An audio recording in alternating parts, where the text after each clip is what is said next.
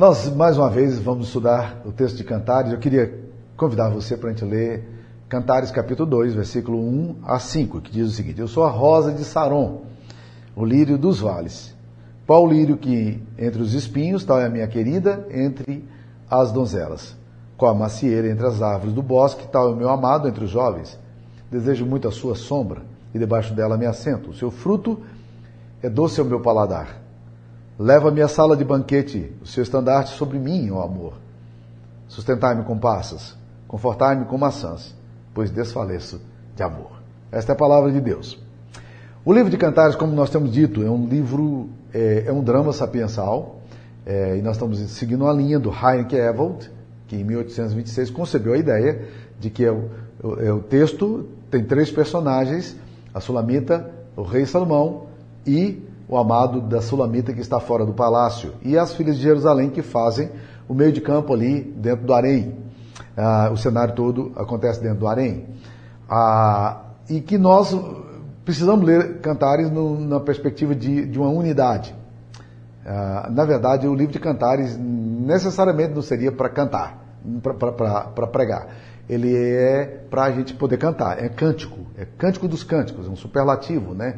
Shirashishirim, do hebraico, que era cantado, segundo alguns comentaristas, na época dos noivos e da noiva, como, como Jeremias, o profeta, se refere ao cântico do noivo e das noivas, né? Agora, uma coisa interessante é que o livro de Cantares fala muito de sensualidade, de sexualidade, mas na sua essência ele fala muito de amor. Como nós podemos empreender, ver o amor e como o amor ele tem um nível de abrangência maravilhoso. Como ele vai, ele penetra em diversas dimensões, diversas perspectivas maravilhosas. E quando nós somos atentos, nós vamos aprender com o livro de sabedoria. O livro de Cantares é um livro de sabedoria. Ele ensina-nos como apreender melhor nossos relacionamentos e administrar melhor os conflitos. E a mensagem dele pode ser percebida de forma diferente, sua aplicação é quase infinita. E eu queria então tentar olhar com você a perspectiva dessa abrangência do amor. Primeira coisa que eu diria no livro de Cantares é que o livro de Cantares, ele marca o encontro, ele define, o, delineia o encontro de um homem com uma mulher como uma experiência sacral. É, é bom lembrar que o livro de Cantares não tem a palavra Deus, em nenhum momento ele aparece, tá? Mas a sacralidade é maravilhosa na questão da, da vivência que esses personagens possuem. Por isso que Salomão é criticado no livro de Cantares, ele é um dos personagens do livro de Cantares, aparece cinco vezes, ele é citado cinco vezes, ele é criticado porque Salomão ele desvirtua esse amor quando ele constrói um harém com mil mulheres. E o texto tenta criticar Salomão numa linguagem subjetiva e simbólica, alegórica, para que Salomão, óbvio, não visse o texto e, e, a pessoa não sofresse penalidade. Né? Ele coloca Salomão no meio, mas na verdade a crítica a Salomão pela banalização da sexualidade e do amor. O livro de Cantares é um livro que, que celebra a sexualidade e a sensualidade no contexto de gente que ama intensamente. E ele quebra preconceitos em relação, por exemplo, à questão da corporidade, que é um dos problemas mais sérios que nós temos hoje na nossa, na nossa teologia cristã.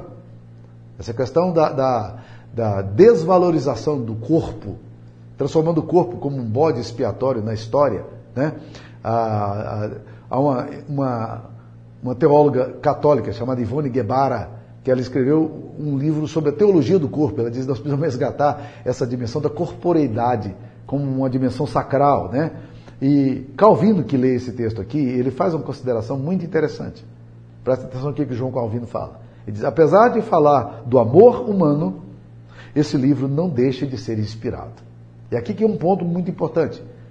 Se ele é inspirado, como diz o apóstolo Paulo, toda a escritura é inspirada por Deus e, e, e, hábil para ensinar, para repreender, para educar na justiça, o livro de Cantares, sendo um livro inspirado por Deus, soprado por Deus, ele é um livro também que vai nos levar a perceber as dimensões do amor e a abrangência do amor de uma forma muito profunda. E uma das coisas mais maravilhosas que temos é exatamente essa, essa dimensão da sacralidade. O, o, a vida do homem com a mulher como alguma coisa sacral. A Bíblia diz que quando Deus fez o homem e a mulher, ele colocou o homem e a mulher, e eles estavam nus e não se envergonhavam, e Deus os abençoou, dizendo: é, crescei e multiplicai-vos.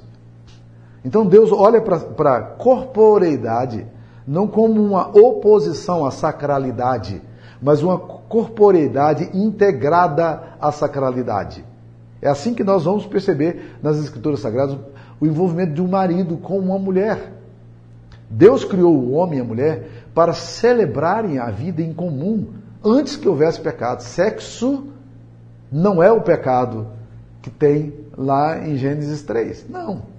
O pecado de Gênesis 3 é o pecado da, do orgulho, da vida, da tentação de viver uma vida independente de Deus, de não querer depender de Deus e, e viver uma vida à margem de Deus. Esse é o problema.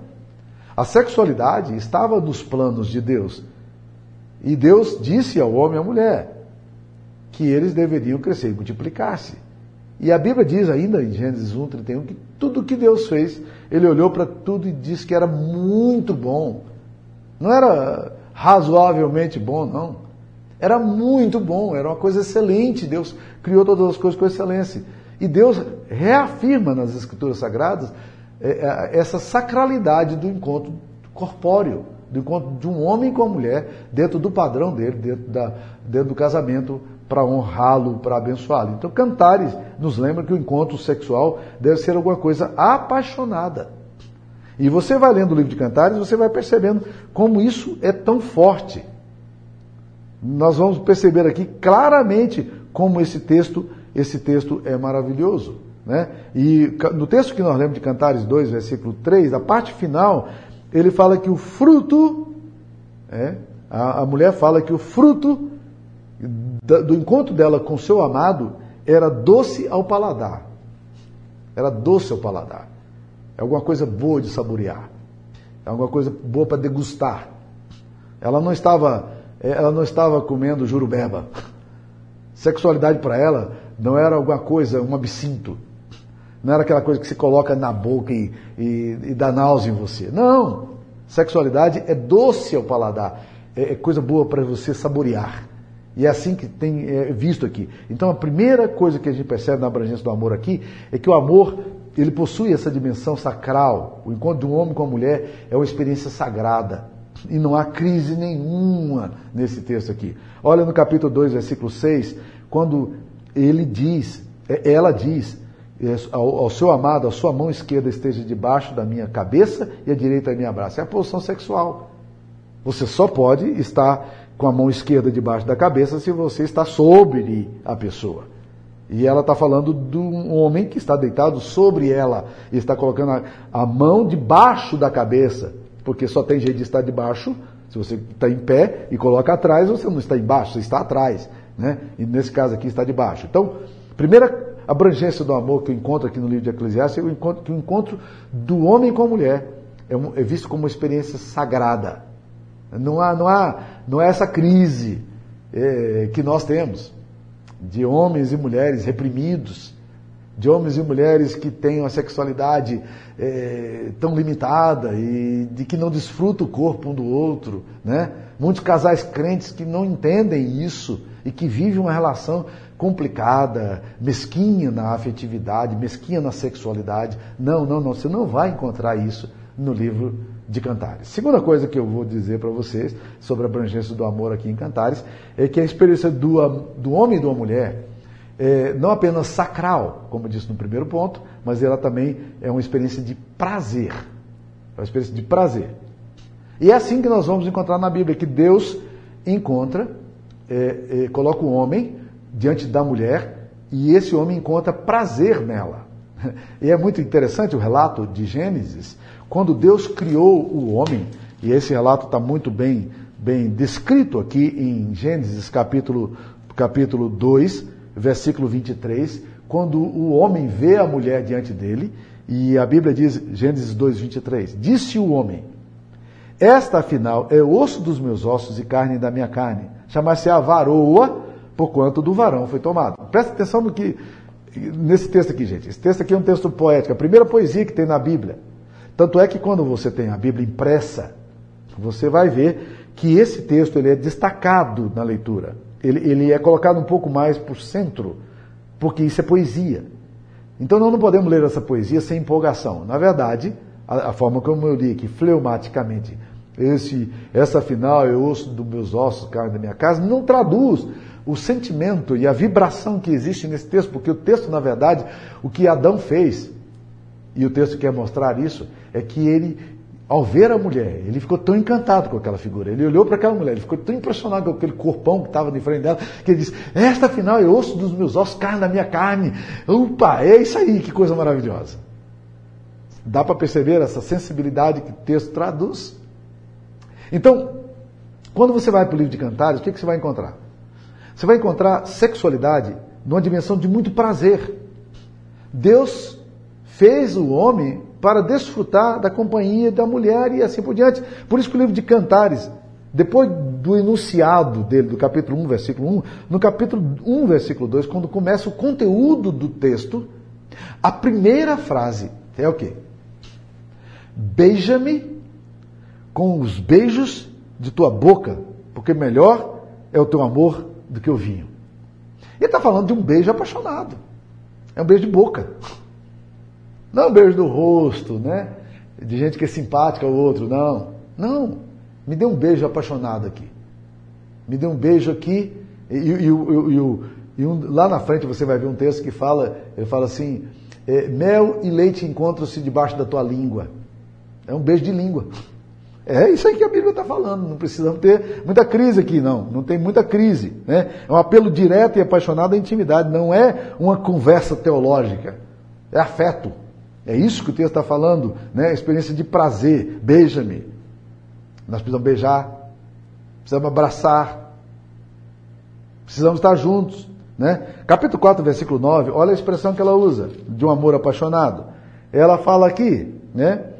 É, o marido fala, na verdade, arrebataste-me o coração, irmã noiva, minha irmã, noiva minha, arrebataste-me o coração com um só dos seus olhares. Ele está dizendo, cara, eu olho para essa mulher, esse negócio me arrebata. É um olhar apaixonado. É de alguém que olha e esse negócio é quente, é intenso, esse negócio é profundo, é de prazer, não é uma coisa. Não, é coisa profunda. Né? Sexo é descrito no capítulo 4, versículo 10 é descrito aqui, olha que coisa interessante. Que belo é o teu amor, ó minha irmã, noiva minha. Quanto melhor é o teu amor do que o vinho. Te amar, te beijar, ter sexo com você é muito melhor do que um bom vinho. É muito melhor, é uma coisa arrebatadora. O desejo sexual está presente. Olha, capítulo 5, versículo 16. Agora, quem está dizendo isso aqui, meus queridos, é, é a mulher dizendo ao seu amado: o seu falar é muitíssimo doce. Sim, ele é totalmente desejável. Eu olho para ele e eu tenho desejo dele. Eu sou atraído a ele. Eu quero o corpo dele junto de mim, né? Eu quero experimentar esse prazer, né? Ele vê o amado é, é, ela vê o amado como uma fonte de desejo, de prazer, e o amado também vai vê-lo, vai vê-la dessa forma. Então, você, a abrangência do amor aqui vai na dimensão de que, de que não apenas é sacralizado a, a dimensão do amor, mas também o amor é uma experiência de prazer. Nós precisamos resgatar isso desesperadamente. Há muitos casais aí que já perderam a capacidade do prazer no corpo um do outro. E não é para isso que Deus te colocou junto, não. Deus frute. Terceira coisa, é que o amor, também em Cantares, ele é visto como algo de valor. Né? Por isso que o texto central de Cantares é, de fato, Cantares capítulo 8, versículo 7, que fala: As muitas águas não poderiam apagar o amor, nem os rios afogá-lo. Ainda que alguém desse todos os bens da casa pelo amor, seria de todo desprezado. O que esse texto aqui está falando, meus queridos irmãos, é algo muito sério. O amor tem valor. O, valor, o amor não é algo que se negocia e que se barganha. Não tente comprar amor. Você pode comprar sexo. Você pode alugar o corpo de uma prostituta. Você pode pagar para ter um encontro. Mas você não, não compra amor. Amor é algo valoroso. Por isso é que ela a Sulamita, no final, ela vai dizer a Salomão que tinha dado dinheiro para comprá-la, ela fala com desprezo a Salomão: Tu, Salomão, terás os mil ciclos e os que guardam o fruto dela, duzentos. Salomão, você vai ter o seu dinheiro de volta. Sabe por quê? Porque as muitas águas não, não podem apagar o amor, nem os rios afogados. Se alguém der todos os bens da casa pelo amor, vai ser desprezado. Se você tentar comprar amor, você vai ser desprezado. Não tente comprar o amor de uma mulher. Não tente comprar o amor de um homem. Tem muita gente aí, homens ricos, que dão muito dinheiro para as mulheres, para uma determinada mulher, porque ele acha que assim ela vai gostar dele. Não vai. Você pode dar um presente bom, não tem problema não. As mulheres gostam de receber presentes bons também. É, mas não é isso que, que compra o amor. Não é isso que faz o amor acontecer. Pelo contrário, se você faz, tenta se aproximar do amor como algo que você acha que você pode comprar, você será desprezado por ele. Você vai ser desprezado pelo amor que você acha que você pode comprar. Amor não é subornável. Amor não é barganhado. Amor não aceita pressões sociais ou financeiras. Amor não se dobra. Amor não se vende. Amor não se idolatra. Amor é alguma coisa que emana do coração. E é por isso que a menina é, aqui fala sempre às filhas de Jerusalém: Conjuro-vos, ó filhas de Jerusalém, que não acordeis nem desperteis o amor até que isso queira. Está dizendo, em outras palavras, deixa o amor surgir, deixa o amor brotar, dê tempo ao amor. Não é assim que as coisas acontecem. Não é pressionando, não é barganhando, não é tentando comprar. O amor é alguma coisa do coração e é profundo e por isso é belo. Por isso é que amor ele, ele, ele ridiculariza tantas e tantas vezes do dinheiro. Por isso que o amor transcende as barreiras sociais. É como se dissesse, como se fosse uma conspiração com a relação idolátrica do mamon, do dinheiro. É, não dá para comprar. Amor tem valor, mas o valor dele não é monetário, não é financeiro. Não é assim que se compra. Porque mulher que se deixa vender é mulher barata que não se consegue amar. Porque quem consegue amar não se vende. Gente que ama, entrega o amor de graça, mas não vende. Amor não é para ser vendido. Quarta coisa que nós vamos aprender na abrangência do amor aqui é que o amor é uma experiência de intimidade, exclusividade e privacidade. É por isso que você vai ver sempre uma linguagem do amado para a, a sulamita e da sulamita para o amado, sempre uma linguagem de muita intimidade. Olha como, como você vê os discursos. No capítulo 4, por exemplo, a linguagem de intimidade. É, no capítulo 4, versículo 9, diz aí: Arrebataste meu coração, minha irmã, noiva minha. Olha que linguagem. Linguagem tão pessoal. Né? Olha no capítulo 4, versículo 10. Que belo é o teu amor, ó minha irmã, ó noiva minha. Isso é privacidade, gente. É noiva minha, tá? Ah, no capítulo 4, versículo 1, os teus lábios, noiva minha, destilo mel, mel e leite se acham debaixo da tua língua. É, é, é, é, noiva minha. Agora, olha esse texto do capítulo 4, versículo 12. Olha que coisa linda da intimidade, da privacidade, dessa questão da exclusividade. Jardim fechado, és tu, minha irmã, noiva minha, manancial recluso, fonte selada. Você é uma fonte selada, você é reclusa. Você é minha, eu sou seu. É, nós somos um para o outro, não é para mais ninguém. Quando eu coloco a aliança no meu dedo, eu estou dizendo: olha, eu decidi comunicar que eu amo uma pessoa. E que essa pessoa me prendeu pelo coração, pelo olhar, e que agora eu me comprometo com ela na minha fidelidade, na minha aliança que eu faço com ela. aliança é um negócio bonito demais. Porque aliança é algo privativo, não cabe em dois dedos. Só cabe um dedo. É, é para ser privativo. É jardim fechado.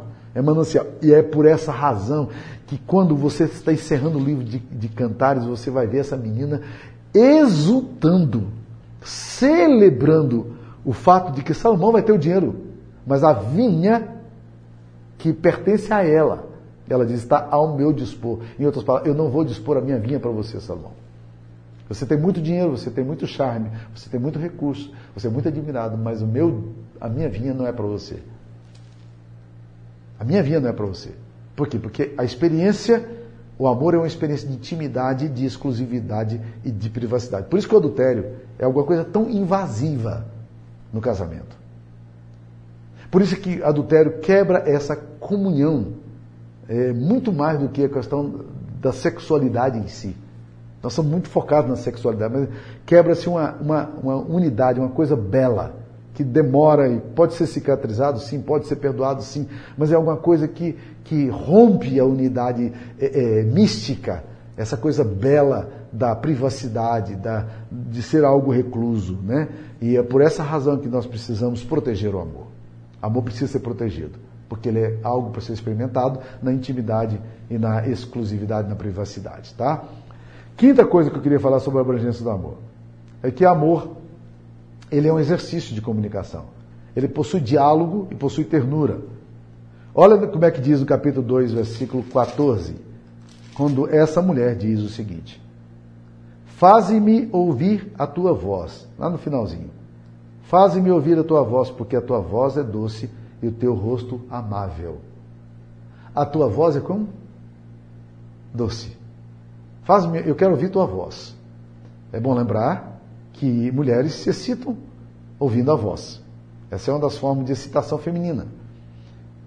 Então, o que o texto está falando aqui é exatamente essa coisa, de que há diálogo e há ternura, a comunicação. Olha do capítulo 5, versículo 16, a linguagem da comunicação mais uma vez aparecendo. O seu falar, ela fala do seu marido de novo, do seu amado. O seu falar é muitíssimo doce. Olha que interessante. Nós, nós falamos ainda um pouco de que o beijo né, é, tinha gosto, era melhor do que o vinho, tinha sabor, era para degustar o amor. Mas aqui agora, ela não está falando do beijo, não é uma coisa do paladar, mas é uma coisa auditiva. O seu falar é doce. Ouvir a voz dele e dela é bom. Por quê?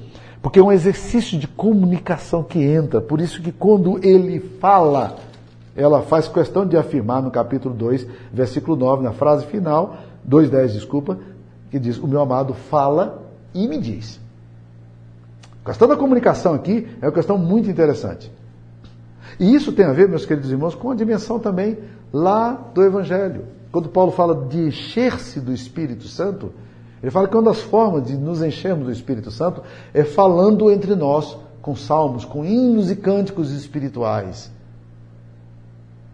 dando graças a Deus por tudo, falando com salmos, falando com hinos. Seja, é, é interessante essa questão da linguagem, né? Como a linguagem ela, ela é importante até na nossa adoração e nós nos enchemos do Espírito Santo falando com salmos falando com salmos. O problema é que a nossa linguagem, a gente nunca se enche do Espírito, porque a nossa fala não é com salmos. A nossa, se é com salmos, é com salmos de, de impropérios. São com salmos que desejam a morte do outro.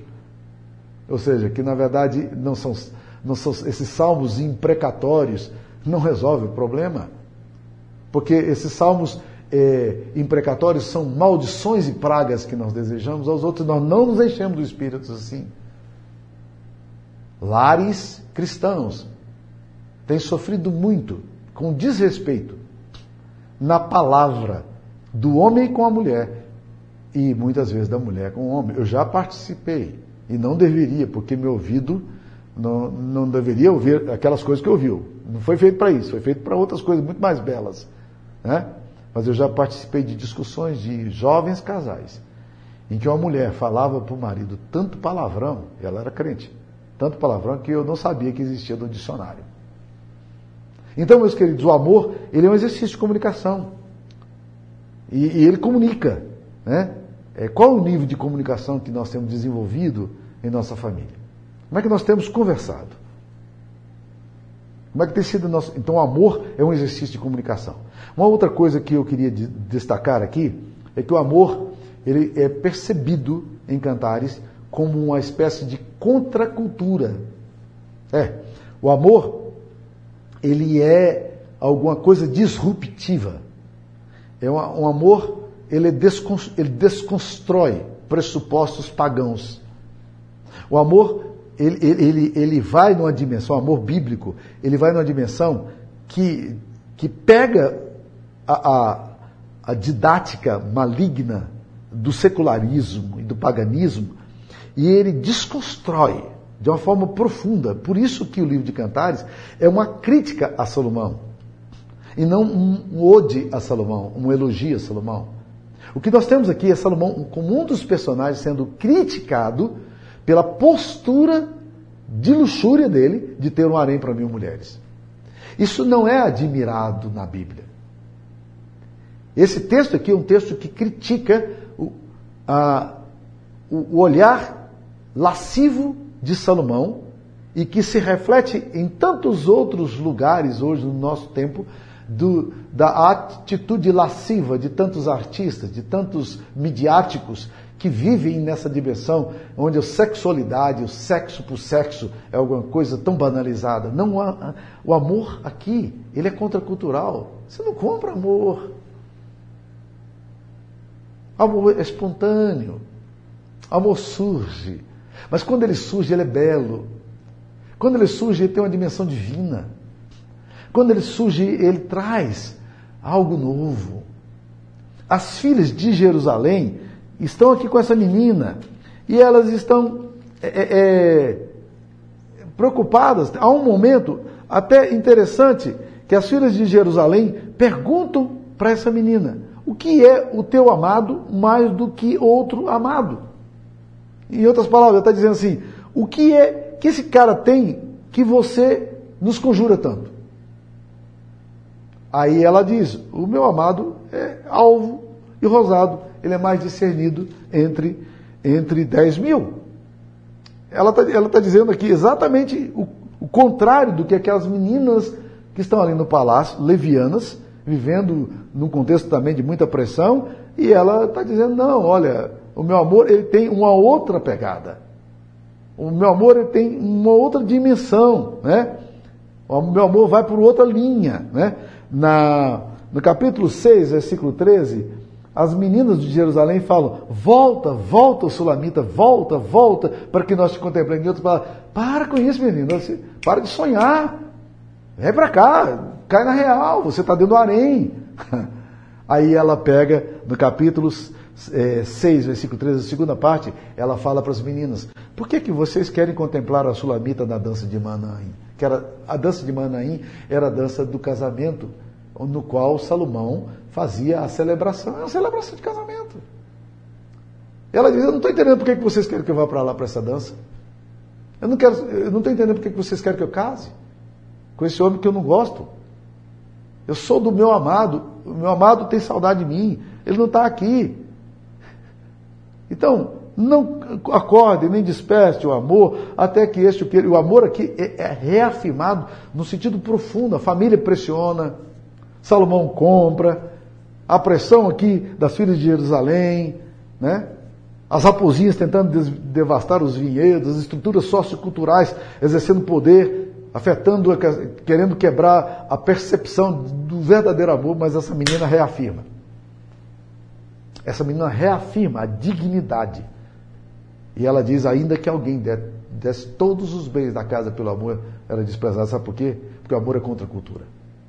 O amor não é nada disso que hoje nós estamos vendo nas novelas nas, e nos seriados. Nada.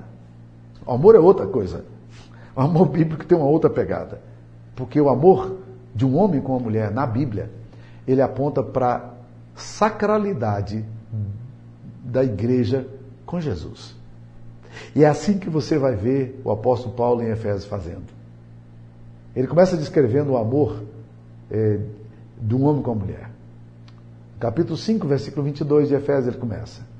Aí vai seguindo, vai seguindo, vai seguindo. Chega lá no capítulo 5, versículo 32, e ele fala assim: Grande é este mistério. Ele estava falando do casamento.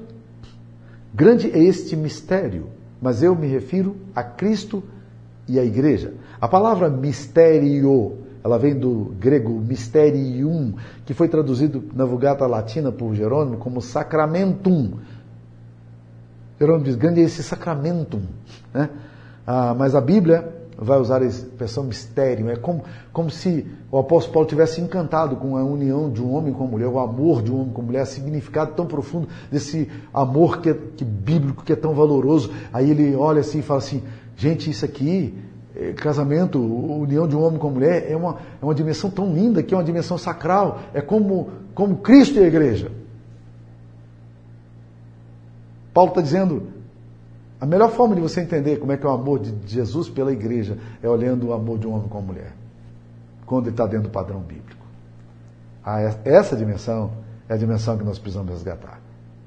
Perceba como o amor na Bíblia é algo de valor, é algo para ser experimentado com prazer, é algo que comunica graça, é alegria e é, é algo que tem essa dimensão tão profunda que chega ao ponto de ser algo tão valoroso, é desse amor que nós precisamos. E é desse amor que a Bíblia Sagrada nos ensina. Por isso que o livro de Cantares é tão difícil pregar. Sabe por quê? Porque ele não é feito para pregar. Amor não prega. A gente não prega amor. Amor a gente experiencia. Amor a gente degusta. Amor penetra pelos nossos ouvidos e é muito agradável. Assim é o amor de Deus para conosco. Ele penetra todas os nossos, as nossas vísceras. Né? O apóstolo Paulo fala assim, que os entranhados afetos e misericórdias de Cristo, entranhado, é, é amor de entranha, que penetra lá dentro. Esse amor de Jesus que nos comprou. Esse amor, ele é melhor entendido quando o amor verdadeiro, o amor bíblico, o amor de um homem com uma mulher, é compreendido na sua dimensão mais profunda. Que Deus abençoe você, eu queria orar por você. Senhor Jesus, obrigado pela tua palavra, pelos ensinamentos que recebemos hoje e que isso possa despertar em nós, nessas pessoas que ouvem essas palavras, ó oh Deus, um prazer imenso pelas Escrituras Sagradas, pelas verdades do Evangelho, mas acima de tudo um prazer imenso para experimentar e saborear esse amor que Deus nos tem dado, que o Senhor nos tem dado, e esse amor que nós precisamos ter também de alegria, de espontaneidade no casamento. Renova o nosso coração, Pai. Renova o nosso amor pela nossa esposa, pelo nosso esposo, renova o nosso amor dentro de casa, renova o nosso amor por Ti também. Em nome de Jesus nós oramos. Amém. Deus te abençoe.